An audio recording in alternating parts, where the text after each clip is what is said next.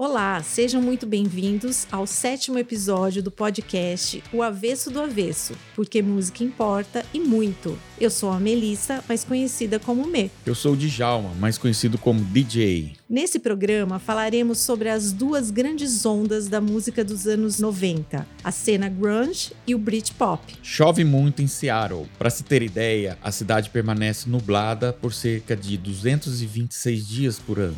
Hoje, a cidade é o berço para empresas da chamada nova economia, como de tecnologia, internet, design e tecnologia limpa. A música também pulsa forte. Décadas antes das maiores clássicos do grunge surgirem por lá, a terra seria berço para outros gênios. Foi lá que surgiram os ícones do jazz, Ray Charles e Quincy Jones, e também a cidade natal de um certo Jimi Hendrix. Anos mais tarde, o cenário era composto pelo declínio da sujeira vinda do grunge e do início do sucesso pop das boy bands e garotas Disney. Desse jeito, o rock ganhava uma lacuna e cabia ao som de temática do cotidiano dos jovens britânicos a compor esse espaço com influências de bandas dos anos 60 e 70, como os Beatles, The Kinks e Animals, as bandas britânicas iriam tomando forma musical e muito bem influenciadas, por sinal. Apesar de se chamar Britpop, o foco ficava mais especificamente entre a capital Londres e a cidade de Manchester. Sim,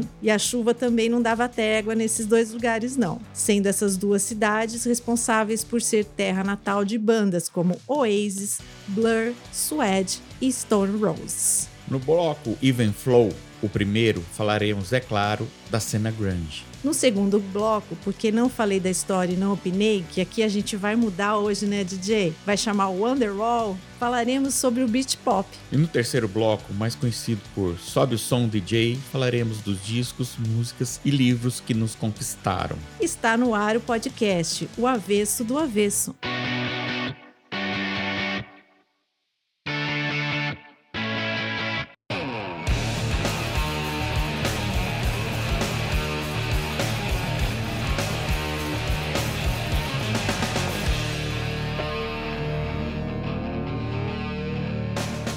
Então, Me, falando sobre grunge, Seattle, camisa de flanela xadrez e muita, muita distorção, o que você tem para me falar? Primeiro, nós vamos concordar que antes de começar, Radiohead e Sonic Youth a gente não vai colocar aqui, né? Não, Radiohead não faz parte do Britpop. É, eu também acho, porque assim, eles têm um estilo só não, deles. É outra estética. Apesar tem... de estar ali no contexto da época, eu acho que a gente deixa de lado. Né? Olha, eu até iria falar que The Verve também não tem muito a ver. Mas tudo bem, como entram ah, mas... em todas as listas de, de Britpop. A gente vai deixar. Eu, eu vou, deixar, vou dar um desconto.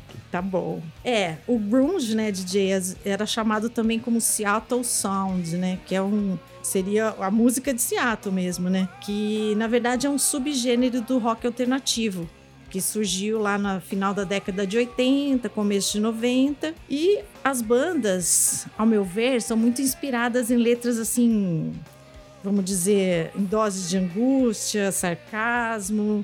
Algumas falavam sobre bullying, alienação social. Era essa temática, né? Na verdade, a palavra grunge vem da grunge, né? É uma, Isso.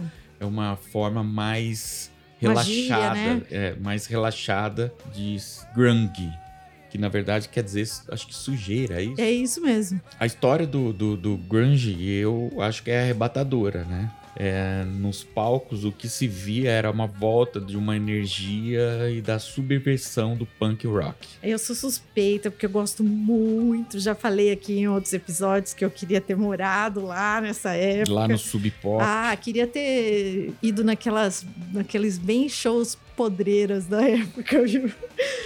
Mas eu acho que tudo começou e se deu em torno ali do, do sub pop mesmo, né, DJ? Da, da gravadora, né? É, o que eu gosto, que eu acho bem legal do, do grunge são as letras, né? Que são confessionais e elas carregavam memórias do passado com questões é, existenciais. E tudo isso criava uma imediata identificação com os jovens. O resultado dessa identificação, somado com aquela vibe da exposição da MTV, dos vídeos. Sim. Né? Fez com que o estilo ele desbancasse em nomes como Michael Jackson e Guns N' Roses. E isso eu acho bem legal, porque assim, foi uma porrada. Foi, e, eles desbancaram mesmo, né? Billboard lá em cima.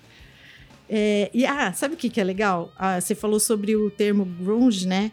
E eu me lembrei agora, esse termo foi creditado ao vocalista do Mudhoney, que é uma das, a gente vai falar aqui, mas é uma das maiores na, bandas. Na né? verdade, eu acho que o Mudhoney foi a banda precursora. Precursora, foi, foi. Foi a primeira banda mesmo. E é, o vocalista chamava Mark Arm. E apesar dele ter usado esse termo de uma forma pejorativa, quando ele deu uma entrevista, ficou. ficou e, e acabou ficando grunge. E quando a gente fala da cena grunge, as duas primeiras bandas que vêm à cabeça são Nirvana e Pearl Jam.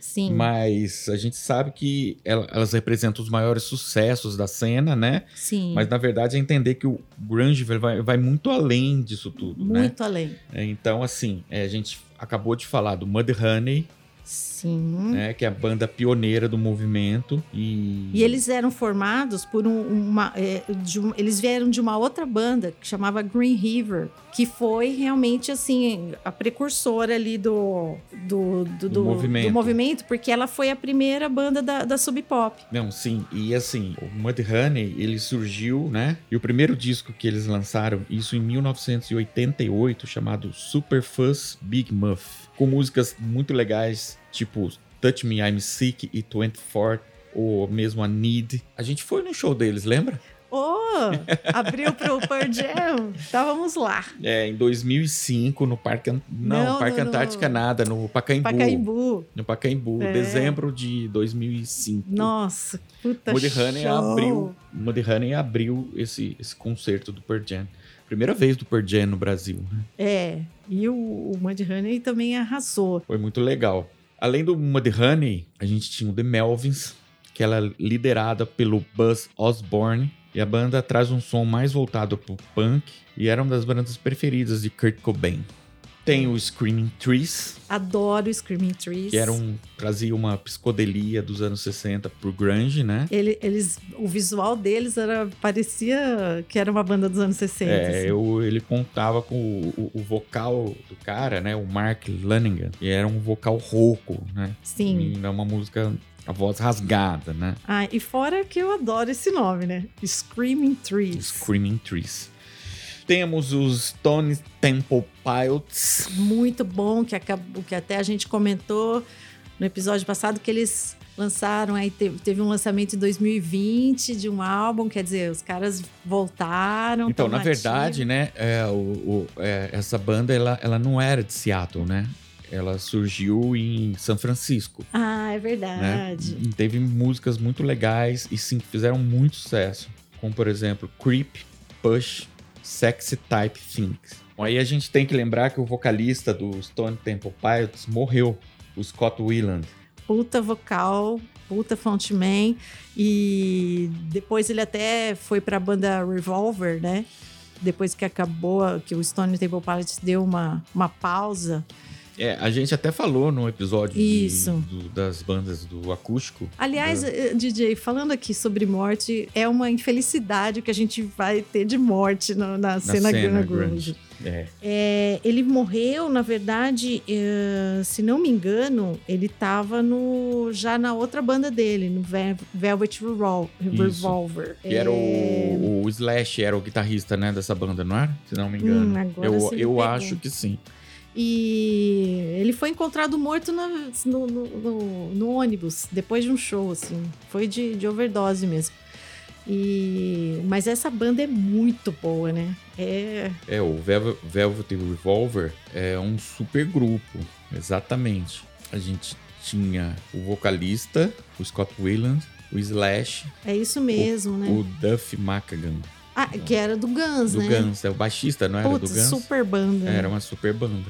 Outra banda que não é da cena, não é de Seattle, mas que é até meio estranho assim, que é o Silverchair, É, eu acho estranho. que era... Estranho o quê? A banda? Tá nessa, nessa, nessa leva aí. Que na verdade é uma banda australiana, né? E, na verdade ela sofria uma forte influência das, dos, bandas, de das Seattle. bandas de Seattle, né? É, e aí a gente vai, não dá para deixar de dizer de uma das três melhores, que é o Alice in Chains, que é uma super banda com vocalista que era o Lane Stale, que é que também faleceu e que, gente, o cara era Eles dizem que o Alice in Chains ganhou tudo do, do, da cena grunge, mas jogou tudo pro alto também. Eles tiveram dois álbuns na primeira posição da Billboard, 11 sing singles nas 10 primeiras posições da parada, oito indicações do, ao, ao Grammy. Grammy. É verdade. E era um som heavy metal mais um hard rock. Não, e fora a voz dele, que era. Ela era foda. Também morreu. Ele morreu em 2002. E continuando aí essas bandas que você tá trilhando aí, a gente tem o Soundgarden. Ah, O que, que você aí- tem pra me dizer Ai, sobre? Só o Chris Cornell já vale tudo, né? Mas não, não era só ele. São, essa banda é demais. Essa banda é muito boa. Eu vejo o grunge, tirando o Nirvana e o Pearl Jam, eu vejo o grunge a cara do Soundgarden. É, eu não sei, me retrata assim. eu- Então, é, o Soundgarden, ele vendeu 35 milhões de discos. Tinha o Chris Cornell. O, o- o Cornell, eu acho que a voz dele era uma coisa Não, difícil, porque ele tinha o grave, ele tinha o agudo, ele tinha tudo ali. Então, difícil um cara chegar, chegar ali, o tipo é. de voz que ele tinha. Não, é muito bom, muito bom. Eu vi ao vivo, não no Soundgarden, né? Eu vi o Chris Cornell é, já na, na solo. Que demais. E que o show voz. que ele fez aqui foi acústico, né? Foi acústico. É, era ele, o violão e só. Nossa, mas que coisa linda. Então, meu Soundgarden, ela foi formada em 84. Ela foi a primeira banda a assinar com uma grava- grande gravadora. Tinham várias músicas legais, como Black Hole Sun, Spoonman, Tell on Black Days e Rusty Cage. Era formada por Chris Cornell, Matt Cameron e Ben Shepard. E ainda tinha um- uma galera que Pô, ficava peraí, flutuando o Matt ali. Cameron tava no, É, é, era- é. do Soundgarden. Ele é- Nossa. o Matt Cameron, que hoje é é do- baterista do, do Pearl Pearl Jam, Jam, é. ele, era, ele era um dos caras iniciais do Putz, Soundgarden. É verdade. E tiveram algumas pessoas flutuantes, assim, como Hiro Yamamoto, que era um baixista, o Scott Sandquist, que era baterista, e o Jason Everman, que era baixista também. Uhum. E em 2001 foi formado o Audioslave, que era o Chris Cornell com os caras do Rage Against the Machine, que é o Tom Morello, o Ai, Tim Comfort e o Brad Wilk. super banda. As músicas mais legais do Audioslave eram Like a Stone, Be Yourself, Show Me How to Live e I'm the Highway. O mais legal é que é o seguinte, a cena é, grunge, ela surgiu, vai, vamos falar aqui em 89, mais ou É, menos, né? Começou em 89. Mas assim, o precursor do grunge, na verdade, foi uma banda que o David Bowie, o, Bo- o Bowie era cheio de, ele era cheio de fazer personagens, né? Sim, performático. Sim, mas ele lançava um personagem e aí ele fazia a turnê naquele Uhum, personagem. uhum. E teve uma hora que, que ele falou: Não, eu vou mandar uma banda. Eu quero montar uma banda. A banda dele chamava Team Machine. E eles gravaram um disco em 89 que tem uma música do Team Machine chamada Under the Dog. E essa música, se você fechar os olhos e imaginar o Ed Vedder cantando ela, você vai falar: É Essa música é do Pearl Jam Entendi. entendeu? Então, assim, ali nascia. Era uma, uma, uma centelha, assim, do, do grunge, né? Que legal isso. E o Soundgarden, depois que o Audioslave acabou também, né? Eles se reuniram em 2010. E foi em 2017 que o Chris Cornell morreu. Cometeu suicídio. A gente tem que falar do Temple of the Dog, Com certeza. que na verdade a gente, aproveitando para falar sobre o Cornell, que o Temple of the Dog era uma banda seminal, na verdade ela veio antes até do Pearl Jam, que eram Sim. os caras do Soundgarden, do Mother Love Bone, Outra banda maravilhosa. mais o Ed Vedder. Na verdade, ele é o projeto Temple of the Dog, que é de um disco só, que eles se reuniram porque o vocalista do Mother Love Bone, que é o Andrew Wood, ele morreu. Então, era um amigo dos caras do Pearl Jam, né? Que era o Jeff Ament e o Stone Mike Grosser. McCreed. Então, o McCreed ele vem depois, né? Na Tá. verdade, quem fazia parte do, do, do Mother Love Bone era o Jeff e o Stone.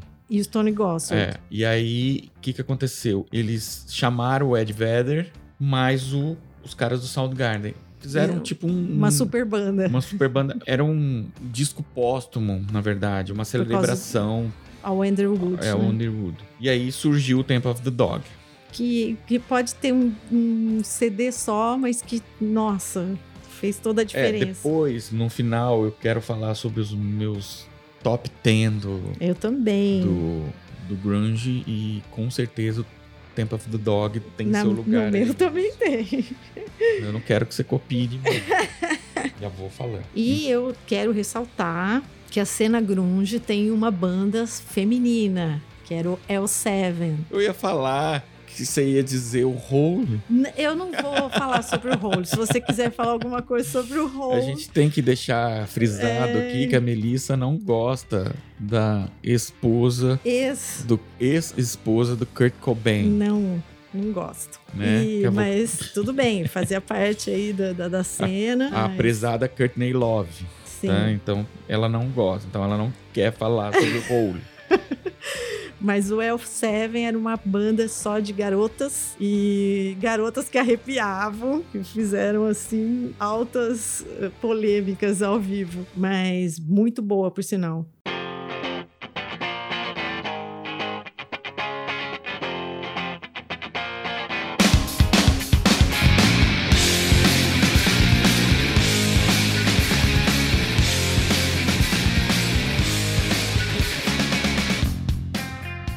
Então, e aí agora nós chegamos no, nas duas bandas que são a cara do grunge, Sim. né? Que é o Pearl Jam e o Nirvana. Que Aí, momento heresia aqui. Vamos lá, DJ, o momento heresia. Muito mais Pearl Jam que Nirvana. Então, eu também, porque a- o Pearl Jam pra mim é uma das bandas do coração. Muita gente vai discordar da gente, mas vamos falar sobre as duas. Na verdade, o Nirvana não é uma banda de Seattle, né? Originalmente falando. Uhum. Ela é de Aberdeen, é, no estado de Washington. Inclusive, é, hoje, se você for visitar Aberdeen, vai ter uma placa lá escrito Come as you are. Ah, Então, assim, é, é como se você fosse bem-vindo a Aberdeen. Aberdeen, a Né? terra do Nirvana. Exatamente. O primeiro disco do Nirvana, ele foi lançado em 1989. A gente tem que falar que os integrantes do Nirvana eram Kurt Cobain, o Chris Novoselic e o David Grohl. Na verdade, tinha um vocalista, um, um- um baterista antes do David Grohl, mas já É. ele, logo ele assumiu as baquetas do Nirvana. né? Fantástico, Dave Grohl. o primeiro disco do Nirvana, o Bleach, tem algumas músicas que despontaram, assim, na verdade não foi um grande sucesso, né? Mas tinham músicas legais, como a Blue, Floyd the Barber, About a Girl fez About a sucesso. Girl é linda. Mas assim, não teve outras músicas assim que bombaram, né? O Nirvana foi fazer realmente sucesso com Nevermind, em 91. Sim. E aí, meu, E aí você é tem Icônico, um né? monte de sucessos. Smells Like Teen Spirit, Come As You Are, Lithium, Poly, Something in the Way. Aliás, é, Something in the Way vai entrar na trilha do próximo Batman agora, o The Batman. Com Robert Pattinson. Exatamente. E é, o Nevermind é citado como um dos melhores álbuns de todos os tempos, né?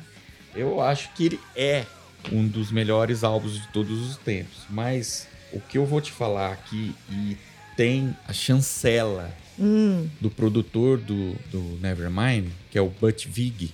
hum. O Butch Vig, se, se alguém não sabe, ele era o produtor do Nevermind e era o baterista do Garbage. Então, assim, ele fala que se o Nevermind fosse lançado hoje em dia, ele não teria o mesmo impacto. Ah, pode ser, né? Foi o contexto, a Exatamente, época. ele diz que era o contexto, que naquela época era o momento perfeito para o lançamento. DJ, Porque eu- teve um- uma mudança no- na música. Então, e hoje tá chato. Então eu Tá queria estar chato. lá, eu queria estar lá nos anos 90, na década de 90. E eles eram. influ- eu- Sabe o que, que é legal? Que eles foram influ- influenciados pelo pós-punk. E, a- e bandas tipo Gang of Four, Bauhaus, que eram os pós-punk, assim. Então essa galera toda foi influenciada por isso e saiu essa maravilha que saiu. Eu, eu acho. Então, o que, que, o, que o Vig diz, né? Ele, ele diz assim que hoje em dia todo mundo tem acesso a tudo. Esse que é o problema. É o, o, o lance do Nevermind ter causado um impacto é exatamente esse. Porque assim, foi um, um soco, né? Hoje em dia, como todo mundo tem acesso a tudo, talvez até é. apareça uma banda semelhante ao Nirvana, mas que tenha um letrista que escreva como Bob Dylan gosta de hip hop não usa Instagram ou Facebook.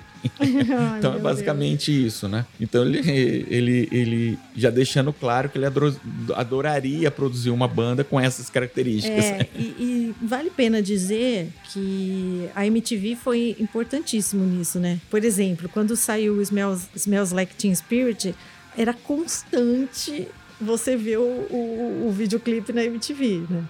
E isso influenciou demais. É, a estética do grunge, como ele foi feito, enfim, aquela rebeldia. Eu acho que estava faltando isso, entendeu? Então o contexto ajudou. O Nirvana, ele gravou em 93 o In Utero, né, que era o terceiro disco deles. Foi um sucesso de crítica, não foi um sucesso tão grande de público como é. o Nevermind. Mas assim, os críticos gostaram muito, porque eles foram num sentido um pouco diferente. Então, eu acho assim, na verdade, o Kurt Cobain sempre fica naquela coisa de, ah, eu não queria ser, eu não queria ser famoso, eu não queria fazer sucesso. Ele sempre falava isso. E foi uma das coisas que perturbou a vida dele, assim, ele ficava desconfortável com isso.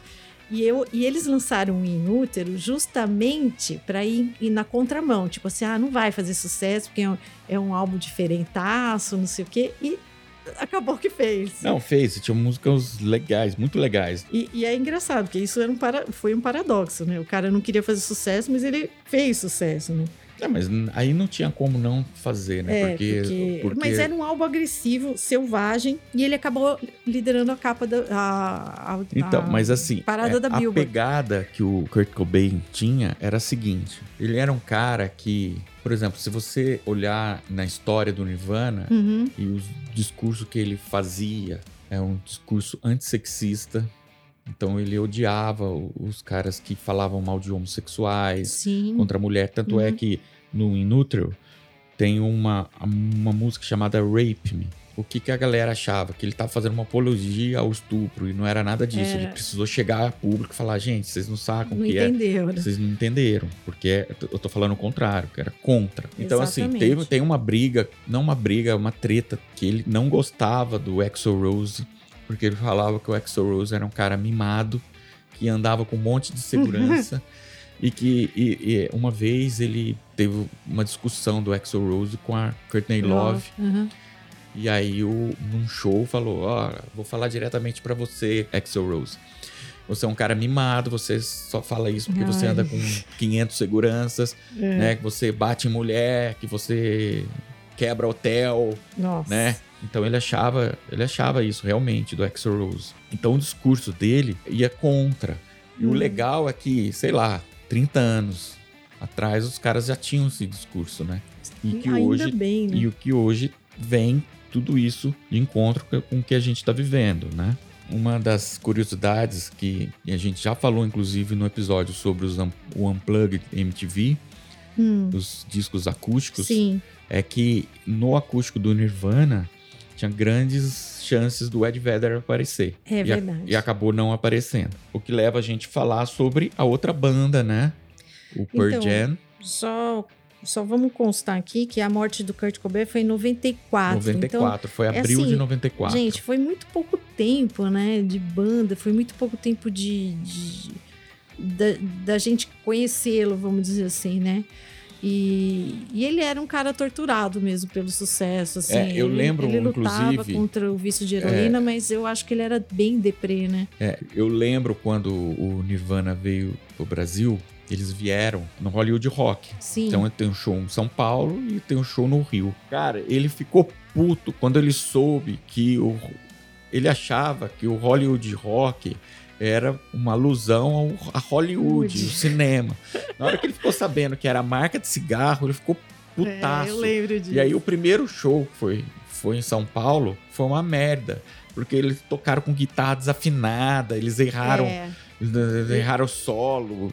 Foi meio foi, proposital. Foi, foi bem ruim. No show do Rio de Janeiro, ele cuspiu na câmera. Nossa, eu lembro, eu é. assisti esse show. Eu também assisti. Falei, mas, nossa, meu, cara, que cara foi- escroto. Eu é, pensei na época. Na época. É, Mas bom, depois a gente é, entendeu é. qual era a postura dele, né? Ele era um cara atormentado, vai. Sim, Né? Ele Era. era um, um cara depressivo. depressivo. Mas ele era, um- ao mesmo tempo, ele era um cara antenado, né? Nessa, nessa coisa de engajamento. E esse discurso todo muito aí que ele tava inteligente, falando. né? Não, Ele é extremamente inteligente. extremamente inteligente. Bom, Pra inventar um dos maiores riffs, né? Nossa. Então, tanto que, meu, Então, assim, é, né? o pouco tempo desse, dessa banda, é, mesmo delas tendo se desfeito, mesmo ele tendo morrendo, eles vão continuar sendo sucesso e cultuados e ficou pra história, não tem jeito. Com três álbuns Apenas. apenas. A gente tava falando do Pearl Jam, né? Então vamos lá. Então vamos lá. O Pearl Jam, ele lançou o Ten em 91. Vamos falar dos integrantes, né? Ed Vedder, Mike McCready, Jeff Emmett, Jeff Emmett e Stone Gossard, que eu adoro. e Matt o Cameron, Matt Cameron. na bateria. Mas tem um cara que sempre acompanha eles nos teclados chamado Boom Gasper, Sim. que é um havaiano, um cara super vibe. Aliás, eu, gosto do solo dele em Crazy Mary, que é o melhor. Ah, que ele faz, né? Muito Boom Gasper. Todo mundo fala Boom quando ele vai apresentar É. o Boom Gasper. A galera Boom. Eu acho bem legal. Então o o Pearl Jam lançou o Ten em 91, Uhum. que pra mim, na verdade, Obra-prima. é o melhor disco do grunge. Porque de 11 músicas, 9 estoura- estouraram. Ah, masterpiece. Você tem Once, Even Flow, Alive, Why Go, Black, Jeremy, Ocean, Pork, Garden, Deep e Release. Nossa. De todas essas, só Garden e Deep que não bombaram. É, o resto. Então, hit. assim, de 11, 9. Por isso que eu falo que eu prefiro o 10 ao Nevermind. Porque o Nevermind teve uma, duas, três, quatro, cinco, vai, Tá que bom. bombaram, Tá bom. né? O 10 teve nove. Fora Ó, que depois. O legal seria se eu conseguisse di- divergir de você. Mas eu não consigo. Não, não tem, Aí a gente tem, poderia mas não tem como. ter um é. bate-bola aqui. É, mas aqui, no caso do Tem, é batom na cueca mesmo. Não tem jeito. Não tem jeito. E depois, olha só, eles lançaram o Versus em 93, que tem Go, Animal, Daughter, Dissident, Small Town Ai, e Here View Mirror. Só, Então, só, então assim, só. uma, duas, três, quatro, cinco, seis. É, não dá pra. Quando eles lançaram o Vitology em 94, tinha Spin the Black Circle, Nottingham, Betterman e Corduroy. Nossa. O No Code em 96 tem Sometimes, Off He Goes, Present Tense, Around the Bend, Looking e Rei Reio Reio. Ah, eu, eu não consigo nem falar assim dessas aí, qual O que eu mais gosto. Yeld em 98 tem Brain of G, Given to Fly, Wishlist e Do the Evolution. Ai, Given to Fly.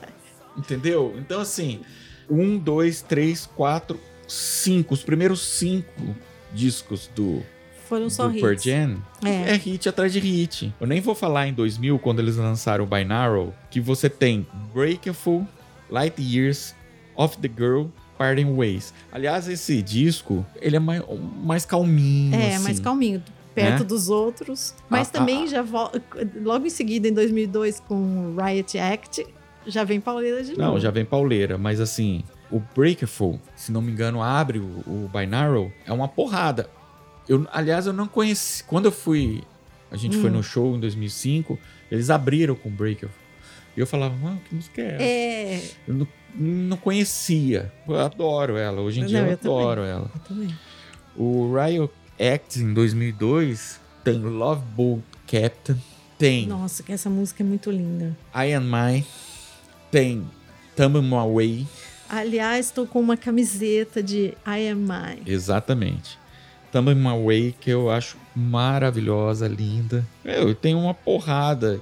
Tem uma Bush Leaguer, que é uma música que falava mal do Bush na época. Sim. Aliás, vale a pena dizer, né, que eu acho que o grunge, ele tava assim no, no, no auge né, daquela era pós-Reagan, Bush pai.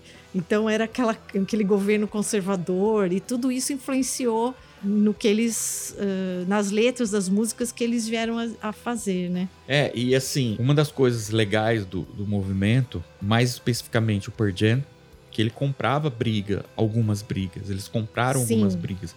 Eles, por exemplo, brigaram com a Ticketmaster. Que até teve um hiato ali na, na, na carreira deles nessa é, época. É, porque o Ticketmaster, o que, que eles fizeram? Eles, eles falavam que o Ticketmaster tinha um abusava, monopólio. Abusava. Ele tinha um monopólio em relação aos shows, os ingressos. E os valores dos ingressos. Colocavam práticas abusivas.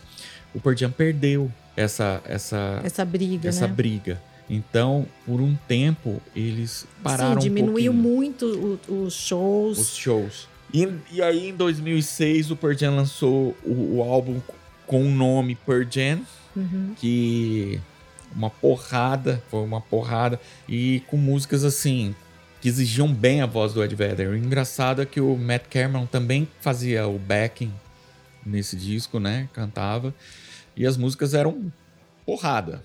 Sim. Life Wasted, Worldwide Suicide, Comatose. Nossa. Mas eu, eu adoro esse disco porque tem uma das músicas mais legais que eu gosto, chamada Comeback. Ai. Eu ouvi essa música ao vivo e assim. É, é, é, é maravilhosa. Tem outra música que eu gosto muito chamada Inside Job, que é bem legal. Linda. Né? Foi em 2006. O álbum não fez muito, assim, não bombou muito, mas aí o Pearl Jam voltou em 2009 com Backspace. E aí, para mim, esse, esse disco, meu Deus, só tem música que eu gosto. The Fixer, Amongst the Waves. Ai, é muito lindo. Got Some. E aí, Just Breathe, que assim, vale dizer aqui que DJ tem uma tatuagem. Eu tenho uma tatuagem escrito Just Breathe, que é uma homenagem maravilhoso à música. É The End, que é linda. Nossa. Speed of Sound. Só em 2013 o Pearl Jam retornou com Lightning Bolt, que assim, eu gostei, mas assim, não amei. Uh, também não, mas assim, tem, tem algumas músicas que a gente vale ressaltar aqui, que pelo menos para mim, Sirens, maravilhosa. É, Mind Your Manners, gosto muito. Future Days é linda também. Então, eu quero te falar uma coisa. Eu acho que o Pearl Jam tentou, eu acho, tá? Hum. Ninguém me falou e assim. Mas eu acho que ele tentou fazer com Lightning Bolt a mesma fórmula do Backspace. Do é, Backspace. Mas não bateu o Backspace. Não bateu. Por exemplo, a última música que, que era The End, ela é muito igual Future, Future Days. É, né? tem razão. Algumas músicas, por exemplo, Getaway, a primeira, ela não é parecida, mas ela lembra Gonna See My Friend, que é a música de abertura. Ah, tá. Né?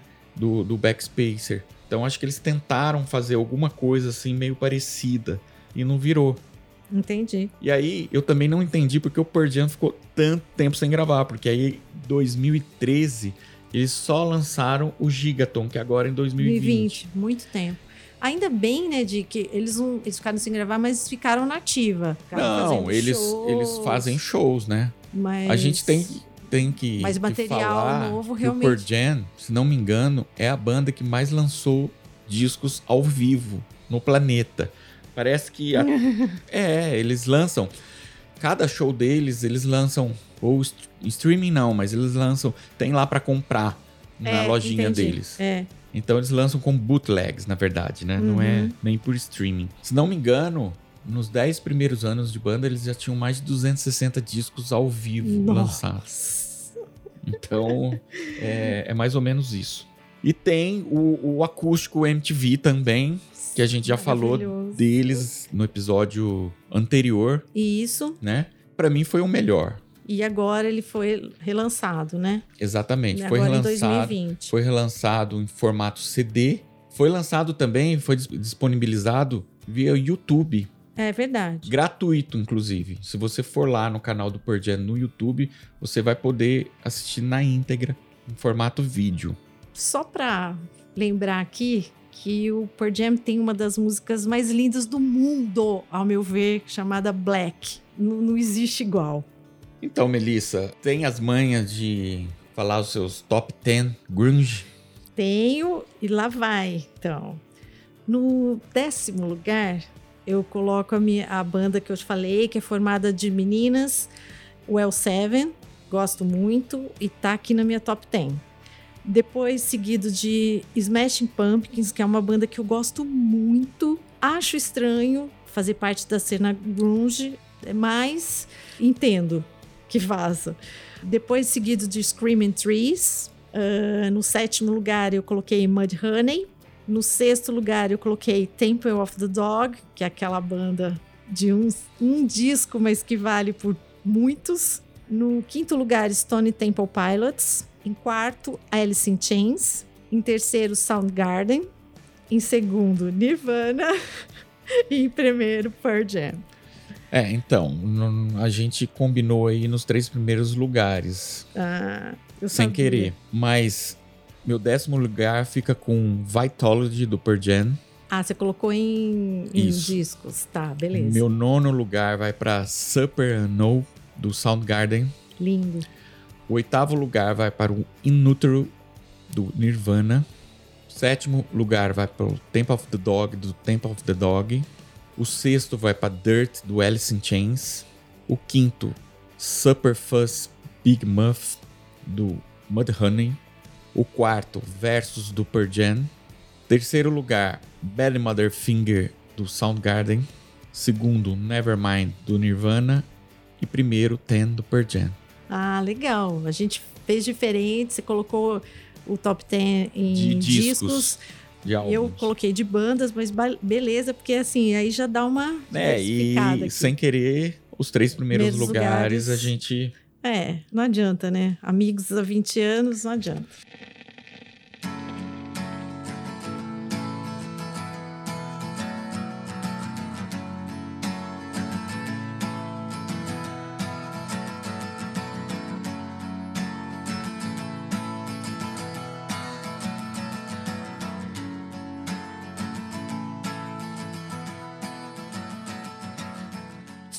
Melissa, será que a gente pode ir pro segundo bloco, denominado agora Wonderwall?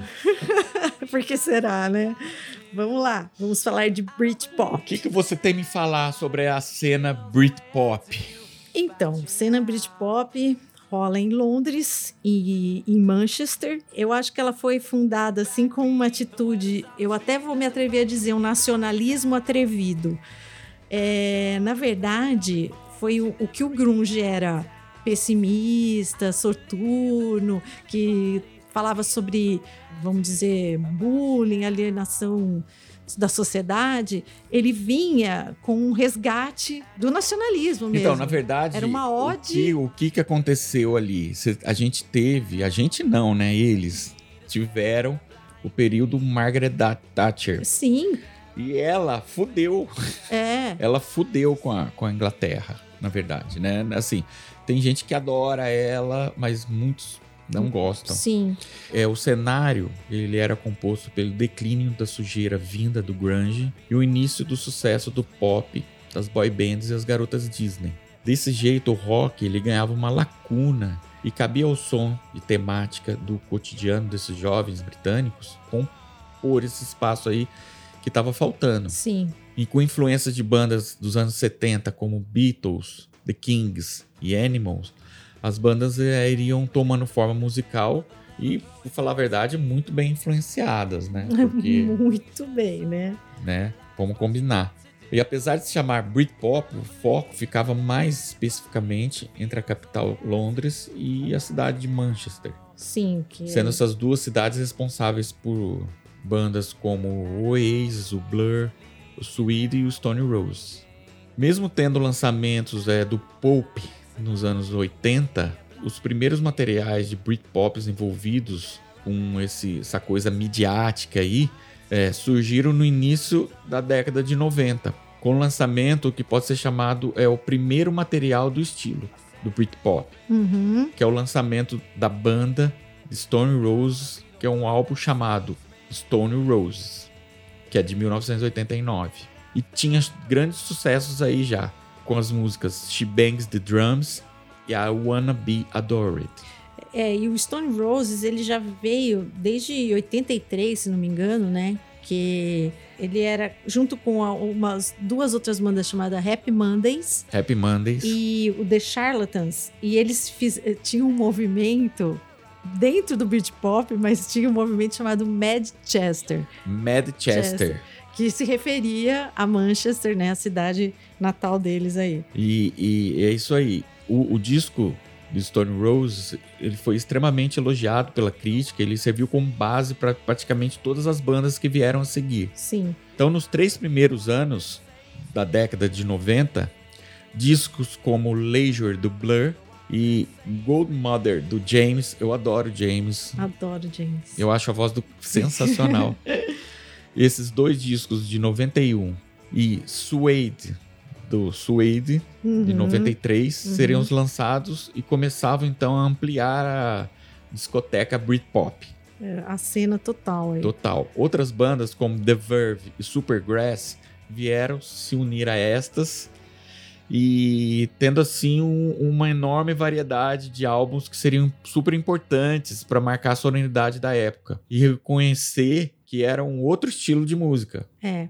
né? E, e vale ressaltar, assim, né, que a diferença estética entre o grunge e o Britpop, é, eu digo até nas roupas, assim, é- era muito evidente, né? Enquanto uns ali só usavam o grunge, era aquele é, desleixado no último, né? Junto com a camisa de flanela, porque até eles falavam que a camisa de flanela foi usada porque era mais fácil de. Era a coisa mais fácil que tinha no guarda-roupa.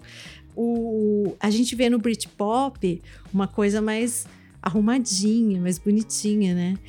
Tanto que tinha algumas revistas na época que falavam que o pessoal do Britpop queria sempre se vestir igual ao Jarvis Cocker, que é o vocalista do Pulp.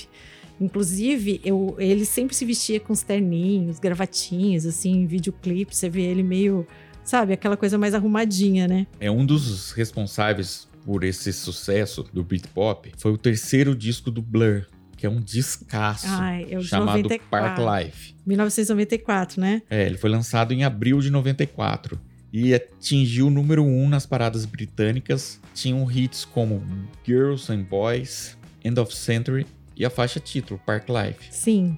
Então, assim, ó, no mesmo ano, né? O, o Blur com seu terceiro disco, Uhum. e aí no mesmo ano, em 94, o Oasis lançou o primeiro Hum, disco, definitely maybe. Definitely Maybe. Que o álbum igualmente alcançaria o topo das paradas britânicas. E aí tinha sucessos como Supersonic, Live Forever, Cigarettes and Alcohol. Maravilhoso. Não, esse disco. Olha, É. eu, eu ouso a dizer aqui que eu não consigo falar se esse ou, ou né, o outro que foi a. É, e o sucesso só aumentaria quando no, Então. no ano seguinte seria lançado What's the Story Morning Glory. Então, mas que aí- é o disco mais conceituado ma- É deles. o masterpiece deles, mas na- ao meu ver, assim, o Defin- Definitely Maybe não, não perde. Então, eu vou falar pra você depois, na hora que a gente for fazer os top 10, qual o meu que eu acho melhor. Não é Tá. nenhum desses dois. Ah, legal. Tá? Só vale lembrar que o no What's the Story Morning Glory é, temos as maravilhas Wonderwall, Champagne Supernova e Don't Look Back in Anger. E esse disco foi o mais vendido da história da Inglaterra. Com quase 5 milhões de cópias, né? Um fato curioso a, a citar sobre as duas bandas é que de uma hora pra outra foi criado pela mídia Hum. uma rixa entre o Oasis É. e o Blur. Isso, Alguns dizem isso foi pela mídia. É, né? então, alguns dizem que foi pela mídia. Outros dizem que era uma coisa meio de manager das bandas, É, entendeu? marqueteiro. Pra ver qual, vem, qual ia vender mais. E deu certo, porque só aumentou o número de vendas. Inclusive, tem uma curiosidade aqui. É, no dia 14 de agosto de 95, As duas bandas, o Oasis e o Blur, eles lançavam um single no mesmo dia. O Blur lançando Country House e o Adoro. Oasis lançando Roll With It. E adivinha quem ganhou? Oasis. Não, o Blur ganhou. Vendeu mais. Sério? Sério. Exatamente. Olha, hein? Chegando ao final da década de 90, né, outras bandas viriam compor essa cena. Foi o que chamou a segunda onda Ah, é a segunda onda do do Britpop. Britpop, né? Elas surgiram em 97. É, é, na verdade, em 98, o Britpop já não, não era mais Brit, É. Britpop. Mas assim, essas bandas de 97, que vamos ressaltar aqui, Stereophonics, Travis, Snow Patrol, elas tinham um quê já indie rock, não tinha não? Era uma mistura de indie rock que estava surgindo no, no- no- começo dos anos 2000 com o som do Britpop. Uhum, entendi. Então, na verdade, era uma mistura desses dois. É, falando agora mais precisamente dessas duas bandas que eram a cara do Britpop, Blur e Oasis, Sim. é, a gente tem que pontuar algumas coisas. É, a gente já falou que o Park Life foi É, o, o pontapé inicial. pontapé da- inicial. Tá certo que Stone Rose foi o primeiro, né? Sim, mas foi, Mas a- em 94, o Park Life do. foi o álbum que estourou mesmo, né? do Blur. Esse álbum foi, era, era muito foda. A gente já falou das músicas Girl and Boys, Uhum. End of Century, Park Life, To the End também, que era muito legal. O que que acontece? O Blur, ele não era uma, uma banda muito pop. Por que que eu gosto mais de Blur, Ah. já falando, do que Oasis? Porque eles tinham uma qualidade musical muito melhor. Melhores instrumentistas, Uhum. eles tinham uma, uma variedade, uma. Eles tinham uma saída, entendeu? Melhor. Entendi. É, vale lembrar aqui que ele é formado pelo vocalista Damon Albarn, que é um. É um, precisa, é um é o- gênio. é o cara. Ele é um gênio. É um, é um gênio. O guitarrista Graham Coxon, o baixista Alex James e o baterista Dave Humphrey. Enfim, essa banda já vendeu 8 milhões de, de cópias pelo mundo inteiro. O Damon Albarn, que é a frente aí da banda, o cara é um visionário, né? Ele é um visionário e dizem que o Blur foi só um aperitivo pra ele fazer o que era o que Deus É, falou, vem, vem e faça, que era o faça. Gorilas, na verdade. Então, algumas pessoas dizem. Esse projeto Gorilas é, é um caso à parte. É, então assim, ele nasceu pra fazer o Gorilas. Dizem que a carreira do Gorilas é maior, inclusive, que a do Blur. É. Então, um cara que fez tudo que fez com Blur e depois com Gorilas, não é qualquer cara, vamos combinar, né? E fora que ele é produtor, né? Ele é. Não, ele é muito foda. Ele É. fez várias coisas. Então, assim, o álbum de estreia, que é o Leisure, de 91, tem umas músicas bem legais. She's So High, Bang, Slow Down, Repetition. Isso em 91. O segundo álbum do Blur, lançado em 93, chamado Modern Life in Rubbish, tinha várias músicas legais. Advert, Calling Zeal, Pression on Julia, Start Shape e Blue Jeans. Além de For Tomorrow, que era a música que abria, abria Essa o música álbum É que é bem legal. Mas assim, realmente o, o Blur ele deu as caras em 1994 com Park Life. Sim. É o que chamamos de pontapé inicial. Exatamente. É, em 95, o, o Blur lançou The Great Escape, que é o quarto álbum de estúdio da banda. Ele foi lançado em setembro de 95 e é considerado um dos melhores discos do grupo. Ele foi recebido com uma forma positiva pelo público e pela crítica. E é aí que É aí que tem. que tem aquela treta do lançamento dos singles, né? Os singles eram Country House, The Universal é, Stereotypes e Charmless Man. E Country House, em especial, desbancou outro single do Oasis, que a gente já conversou aqui. Isso. O, o single Road, Road It do, Oasis, chegou à segunda posição. Tem um nome, inclusive, né? O, o episódio ficou conhecido como The Battle of Britpop, que é a batalha do Britpop. Ai, meu Deus. Mais marqueteiros aí, agindo. Em 97, o Blur lançou o, Álbum Blur. o álbum Blur. E E- aí que tem aquela música, Me. Ah, gente, Song 2 é demais. Pode não ter uma letra linda, mas olha, só essa, essa abertura Não tem uma pessoa que não conheça essa música. Exatamente. Esse álbum, além de. Esse, mu- esse disco do Blur tem algumas músicas legais também. ah, tem como vários. Theme for Retro, Death or a Party, Chinese Bombs. Aliás, o, Song 2 Chinese Bumps foi composta com o encontro do Damon com o cara do Pavement, Stephen Mar... Ai, não lembro agora, acho que é Malcolmus, o sobrenome dele. E foi após um show que eles fizeram em Dublin, se não me engano. Que eles lançaram essas- esses dois singles aí. Então, em 99, o Blur lançou o 13, que é o álbum onde tem um super hit chamado Cough and TV. Ai, além de ser super hit, eu amava o videoclipe dessa música. Sério? Sério? E ainda eles, eles gravaram, eh, eles comemoravam 10 anos de carreira, né? Quando eles lançaram os Você sabe que é o, o que reforça a tese de que era uma disputa marqueteira é que o Damon, ele é super amigo do Noel hoje em dia. Ah, então. Você sabia? É. Eles sempre aparecem juntos, dão É. entrevistas juntos. E assim, uma coisa que o Noah tá cansado de ouvir falar é quando o Oasis vai se reunir novamente. Ah, é, eles devem perguntar isso a cada, a cada entrevista, né? Que ele dê. Eles já estão cansados. Ele fala, não me pergunte mais. E voltando aqui pro Blur, é, eles lançaram em 2003 Think Tank, né, que tem uma capa super legal. E depois do Think Tank, eles demoraram só 12 anos para fazer um outro. É, e no Think Tank, o Fatboy Slim foi produtor. Ah, é? sabia? Não sabia. É, show. The Magic Whip de 2015 2015. É, foi, foi um- foi lançado. O álbum é legal, mas não fez aquele sucesso todo. Tem algumas músicas como Go Out, Ice Cream Man e I Broadcast. Falando agora do Oasis. Vamos falar de Oasis. Então, o, o Oasis lançou Definitely Maybe em 94. Como a Maeve já disse, que tem músicas como Cigarettes and Alcohol, Slide Away, Live Forever e Supersonic. Supersonic. Segundo ela, ela ama mais o, o primeiro do que o segundo Não, álbum. não, não é bem assim. É que eu amo os dois igual. O What's the Story Morning Glory de 95, que tem Wonderwall, Don't Look Back at Anger, Cast No Shadow, que eu acho legal, Muito legal. e Champagne Supernova.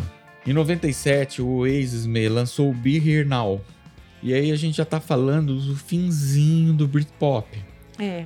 Mas tem uma música aí que fez muito sucesso, que é o Stand By Me. Eu assistia na MTV. Stand By Me. É lindo.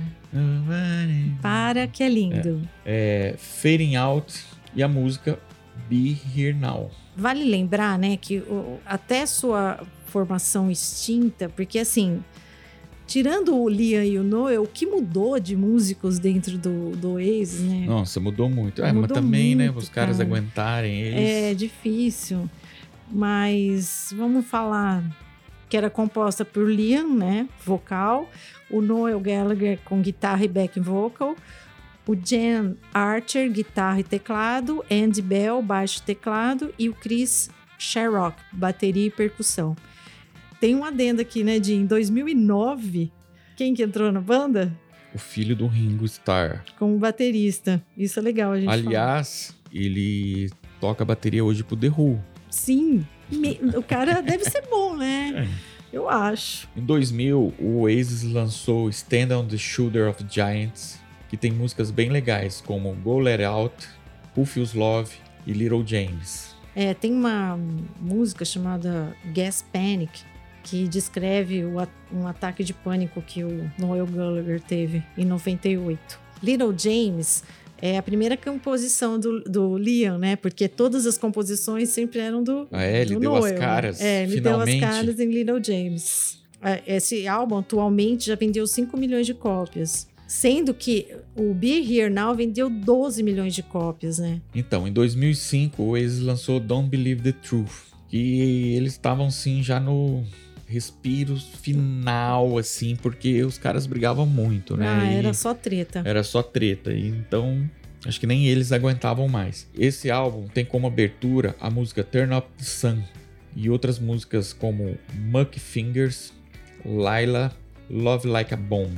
É, esse, esse álbum é que teve uma participação maior aí de composições do Liam. E olha que o Noel chegou a afirmar que é era o álbum favorito dele de estúdio. Não dá nem pra acreditar, né? Em 2008, o Oasis lançou seu último disco de estúdio chamado Dig Out Your Soul. E tem músicas como Back It Up, The Turning, Waiting for Rapture. É, esse álbum é um álbum mais experimental. Ele tem uma pegada mais blues, tem até uns elementos psicodélicos aí no meio. Eu acho que eles deram uma distanciada assim de- das guitarras, sabe, dos primeiros trabalhos deles. Sei. Então, Mê, vamos pro top 10 do Britpop? Vamos lá. Bom, eu como fiz sobre bandas, né?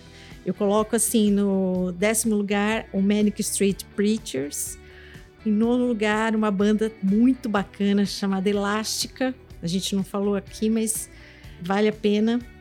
Em oitavo lugar, o Travis. Gosto muito de Travis. Em sétimo lugar, Suede. Em sexto, Supergrass. Em quinto lugar, The Stone Roses. Em quarto lugar, The Verve. Em terceiro, Pulp. Em segundo, Blur. E em primeiro, Oasis.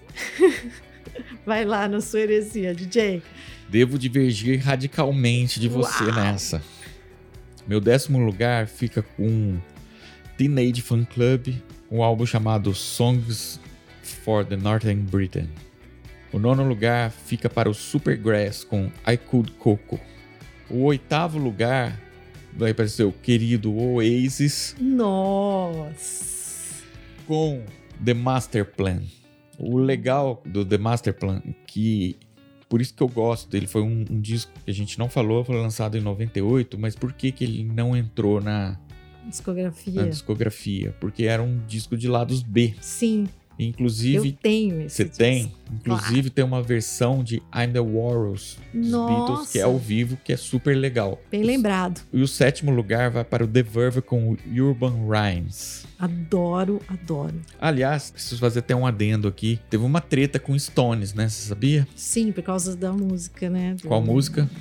Bittersweet Symphony. Então, a verdade é que assim, o The Verve pediu pro Rolling Stones pra eles autorizarem é, um trecho da música. Eles utilizarem o trecho da música. E aí, quando eles lançaram, o Stones falou: opa, mas É a minha é um música. trecho maior. Não era aquele trecho, era um trechão. Chão. E aí eles entraram com, Um, com tretas no- jurídicas. né? E o que, que aconteceu? O Kate Richards e o Mick Jagger, eles foram incluídos como au- coautores da música. Aham. E aí, o, o Richard Ashcroft, que é o, que é Ah, o é. vocalista do The Verve, e ele deu uma declaração falando assim, ó, os Stones lançaram a melhor música deles em 20 anos, que for com eles. que foram a deles. E vale lembrar que o videoclipe dessa música também é um máximo. Não, é um dos foda. melhores que tem. E assim, o em sexto lugar, né, voltando aqui, vai pra Manic Street Preacher com Everything Must Go, que é muito legal esse álbum. Em quinto lugar, vai pro Stone Roses com The Stone Roses, foi lançado em 89, e a gente falou que foi assim, o primeiro disco mesmo. Olha, a gente tá igual no quinto lugar. É, no quarto lugar, Pope com This Is Hardcore. Em terceiro, Suede com Dogman Star. Em segundo, Park Life com Blur. Em primeiro lugar, vai pra Pope de novo com Different Class. Realmente, Aliás- o DJ não colocou o Oasis entre os top 5, vamos dizer assim. Não coloquei. Aliás, Come On People é uma puta música Ah. do Different Class que é, eu acho super legal do Pope. Bom, finalizamos então a parada, Me. E no fim das contas, ninguém sai vivo daqui, mas vamos com calma, já dizia Renato Russo. É, quem, qual foi o vencedor aí entre grunge e Britpop, Me? Olha, DJ, quanto a você, né? A gente não tem dúvidas assim que o grunge vence, mas pra mim também, porque assim, se a gente for pegar com uma a filosofia do, do grunge. Era uma visão do mundo mais bem sucedida, eles desconfiavam de tudo, eles eram contra os sistemas, as letras eram muito mais profundas. E quanto aquele resgate do Britpop com relação ao nacionalismo britânico, é, é, meio, meio esquisito, né? Porque, por exemplo, assim, na época até o Tony Blair já usava o, o Oasis e o Blur nas campanhas dele, vamos dizer assim.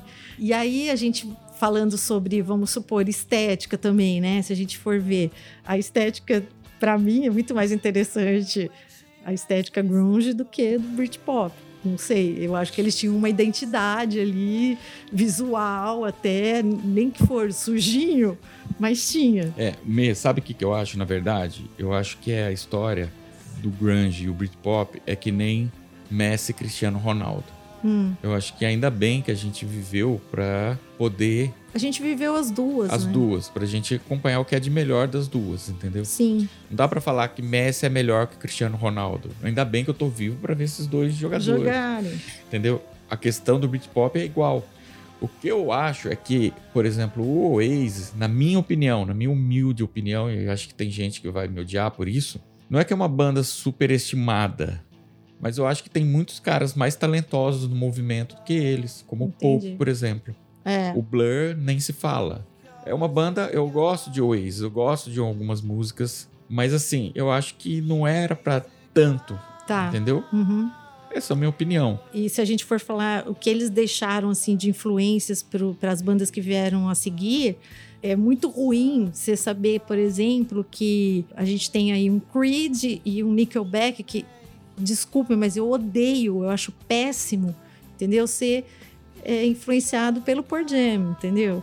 E aí é, é, legal você ver que o Britpop influenciou bandas como Arctic Monkeys, o próprio Coldplay, o Franz Ferdinand, o Kaiser Chiefs. Então, que eu acho que a única coisa que o Britpop então ganha é quando ele consegue influenciar as outras bandas que vieram, que são bandas legais. Mas, mas uma coisa que eu tenho a favor do, do grunge é o seguinte: é, eles não poderiam influenciar outras bandas. Porque hum. era um movimento que ele tinha data para ele morrer. Porque assim, uma das condições do movimento era eles não queriam ficar, eles não queriam aparecer em vídeo, eles não queriam. É, era um ter, anti. É, então, então, como que você vai sobreviver é. se você não tem um showbiz por trás? E fora também, vamos falar, tantas mortes, tantas, tantas perdas que houveram. É, então, um exemplo na gravação do, do Unplugged do Nirvana, o Kurt Cobain ele estava super desconfortável porque ele queria estar tá lá, mas ele não queria porque é. era uma coisa de uma visibilidade muito grande. Tanto é que eles lançaram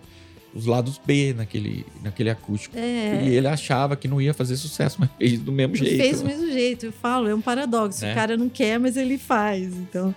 E ficava desconfortável mesmo, não era a vibe dele. Não, ele ficaria de qualquer forma. É. E passando tudo isso a limpo, vamos para o terceiro bloco, sobe o som DJ. Me, qual que é a dica que você tem para hoje? Olha, eu tenho uma para grunge e uma para Britpop. Bom, eu não poderia deixar de falar sobre o filme Singles, Vida de Solteiro. Ele foi escrito e dirigido pelo maravilhoso Cameron Crowe. É um filme de 1992 estrelado por Bridget Fonda, Campbell Scott, Kira Sidwick e Matt Dillon. Esse filme, ele trata de um grupo de amigos na faixa ali dos 20 anos que vive num bloco de apartamentos em Seattle, no auge do grunge. E aí tem participações especiais do Chris Cornell, do Pearl Jam. E assim, ele tem assim várias curiosidades a maior parte do figurino do, do, personagem do Matt Dillon, que ele faz um roqueiro, né? Que é bem parecido com o Chris Cornell até. O figurino era. A maior parte do, do, do, figurino era do Jeff Ament, que é o baixista do Pearl Jam. Ele emprestou as, as roupas para ele estar tá no filme. E a banda do Matt Dillon no filme, que é a Citizen Dick, é uma brincadeira com uma banda de, de Seattle que chamava Citizen Sane e também com o clássico Citizen Kane, né? O Cidadão Kane. E aí a trilha sonora é grunge fantástica, por Jam, Alice in Chains, Soundgarden, Smashing Pumpkins. E só não entrou na trilha o Nirvana por, por causa de direitos autorais, porque senão estaria lá. E vale lembrar uma coisa aqui, DJ, não sei se você sabe dessa, hein? A Warner Bros. fez um, uma oferta pro Cameron Crowe e que ele queria transformar esse filme num, numa série. Mas o Cameron Crowe não, não concordou com isso. Mas a Warner não se fez de rogada e continuou com a ideia. Daí ela é, mudou os elementos, contratou um diretor, um roteirista e o que saiu nada mais, nada menos que Friends. Você sabia disso? Não. Olha só que bacana. Bom, e a minha outra dica, vou ser breve aqui, é um filme uh, chamado Kill Your Friends, de 2015. Aí é uma comédia de humor negro britânico, mas ele, ela retrata bem o declínio do Britpop, porque ele é baseado assim num, num, num cara que faz tudo, até em último caso matar, vamos dizer assim, para que eles consigam ter um hit, né? É uma busca desesperada por um novo hit, assim, do Britpop. E aí vale, vale tudo, né? E a trilha do filme é só clássicos do Britpop. Mas é um humor negro, tá? Tanto que o cartaz do filme falava assim: mentiras, traições, assassinato, apenas mais um dia normal no escritório. Bom, a minha dica vai ser o documentário Sound City do David Grohl. Foi lançado em 2013 e ele fala sobre o estúdio, né, chamado Studio City, Sim. que foi inaugurado em 1972 e que é considerado o mais importante da história em termos de gravação analógica nos Estados Unidos. Por lá já passaram artistas, artistas e bandas, né, como caras quase ninguém conhecia, né? Neil Young, Tom Petty, Guns N' Roses, Nirvana, Rage Against the Machine, Slipknot, Nine Inch Nails e o Metallica. É, e essa que eu falei, lembra que eu falei sobre esse documentário? Lembro, lembro. Você falou alguns episódios lá atrás. Sim. E Por causa da Steve Nicks. exatamente. E a minha dica quando se trata de Britpop é um livro chamado The Last Party: Britpop, Blair and the Dams of English Rock do John Harris, que fala da ascensão e queda do Britpop. Eu não vou dar nenhum spoiler aqui sobre o livro, mas eu acho muito legal vocês lerem, que explica tudo, tintim por tintim, sobre a cena e sobre o começo e o final. Bacana, hein? E para complementar aqui o Sobe o Som DJ, é, nós vamos, estamos compartilhando a playlist de cada episódio com as músicas que a gente cita e fala em cada episódio no Spotify. Então, para quem quiser, quem tiver afim de curtir mais aí, é só seguir lá. Então é isso, Me. Fechou? Fechou! Mais um. Então bora lá.